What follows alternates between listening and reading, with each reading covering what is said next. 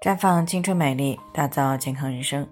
专业的女性健康知识分享呢，尽在这里。亲爱的朋友们，大家好。首先呢，是要分享一下我们的联络方式。大家可以在我们最常用的聊天软件当中搜索 “PK 四零零零六零六五六八”，关注以后呢，回复自测，进行健康自测，可以更有针对性的了解自己的健康状况。接下来呢，开始我们今天的健康话题：谷雨养生。今天是二十四节气当中的谷雨，也是春季的最后一个节气。在谷雨过后呢，最低气温呢基本上已经维持在十度以上了，但是呢容易出现眼干、眼涩、眼睛发红、怕光、流泪，还有鼻出血、情绪不稳定、头晕、脾湿困体以及花粉、过敏等这些问题。所以呢，接下来呢，我们就要给大家推荐几款谷雨养生汤饮。第一款呢，就叫做谷雨养生汤。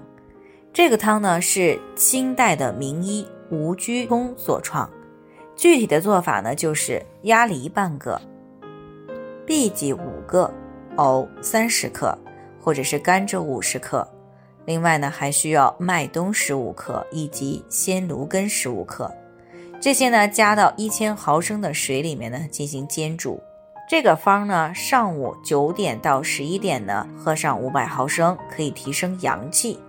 下午的五点到七点呢，喝上五百毫升呢，可以滋阴生津。第二款呢，就是面粉鲜松汁儿，可以呢防治习惯性的鼻出血啊。另外呢，兼有通便、去除口气的作用。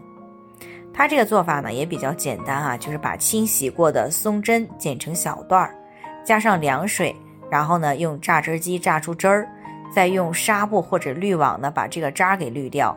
然后呢，在松汁汁当中呢，放上一勺生面粉，搅拌均匀，然后静置个五分钟。等到这个水澄清以后呢，把澄清的部分呢倒进有瓶盖的瓶子当中，放到冰箱里边冷藏，可以存放三天，随喝随取。这个茶饮呢有止鼻血和通便的效果啊，也都是很不错的。但是呢，如果有大便稀溏、腹泻的时候呢，就不要喝了。第三款呢叫做猪肝枸杞子汤，啊，这个汤呢能够补肝儿啊，还能够养血明目，改善肝血不足引起来的眼干眼涩、视物模糊。那具体的做法呢，就是一百克的猪肝呢和三十克的枸杞呢一起滚烫啊，调味就行了。第四款呢叫做商菊明目饮，它的作用呢就是疏风清热、平肝润燥。